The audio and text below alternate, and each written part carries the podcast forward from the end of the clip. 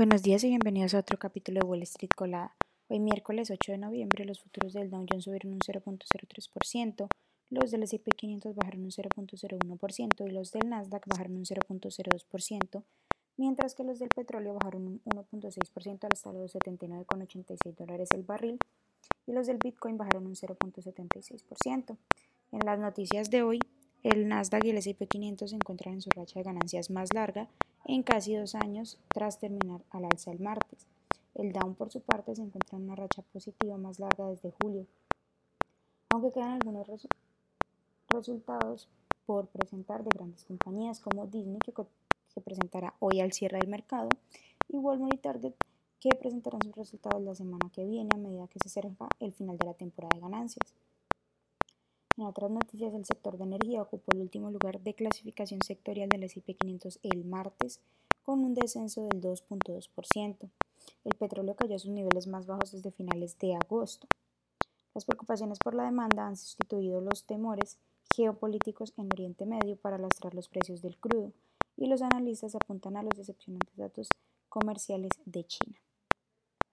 Según el Banco de la Reserva Federal de Nueva York, la deuda de los estadounidenses en tarjetas de crédito aumentó 154 mil millones de dólares interanuales hasta alcanzar la cifra récord de 1.08 trillones en el tercer trimestre, lo que supone el mayor incremento desde que comenzó a realizar el seguimiento de la deuda de los hogares en 1999.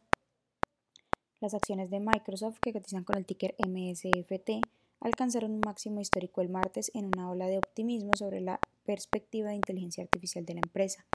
Microsoft ha venido invirtiendo casi 13 mil millones de dólares en la startup OpenAI, cuya aplicación ChatGPT se ha convertido en sinónimo del auge de la popularidad de la inteligencia artificial.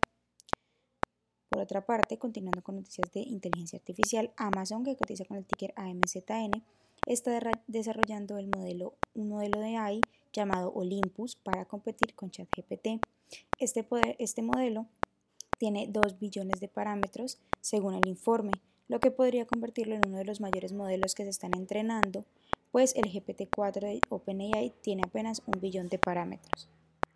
Rivian Automotive, que cotiza con el ticker RIVN, cerró al alza el martes tras superar las estimaciones de ingresos del tercer trimestre, registrar pérdidas menores de lo previsto y elevar sus perspectivas de producción a 54.000 vehículos. Además de esto, Rivian dijo que podría comenzar a vender furgonetas comerciales a terceros distintos a Amazon una vez que acabe su contrato de exclusividad. En otras noticias, tras el anuncio de ganancias del tercer trimestre y las estimaciones de ingresos del cuarto trimestre que no alcanzaron las expectativas de mercado, Upstart Holdings, que cotiza con el ticker UPST, bajó casi un 22%. La compañía espera que los ingresos del cuarto trimestre sean de 135 millones en comparación con la expectativa de 157.6 millones. Las acciones que tenemos hoy con predicción bullish son Senti Biosense, que cotiza con el ticker SNTI, ha subido más de un 102%. Pex Medica, que cotiza con el ticker PXMD, y ha subido más de un 97%. Y también Tarimon, que cotiza con el ticker THAR, y ha subido más de un 65%. Mientras que las acciones que tenemos con predicción bearish son Ventis Biosense, que cotiza con el ticker VTYX y ha bajado más de un 79%. Alto Ingredients, que cotiza con el ticker ALTO y ha bajado más de un 56% y también World War Web que cotiza con ticker WWAC y ha bajado más de un 30%. Estas son las noticias que tenemos para hoy antes de que abra el mercado. Les recordamos que pueden encontrarnos en todas nuestras redes sociales como arroba Spanglish Trades y además de eso visitar nuestra página web www.spanglishtrades.com para que no se pierdan ninguna noticia en actualización del mundo de la bolsa de valores, por supuesto como siempre en español. Gracias por acompañarnos y por escucharnos. Los esperamos de nuevo mañana en otro capítulo de Wall Street Colada.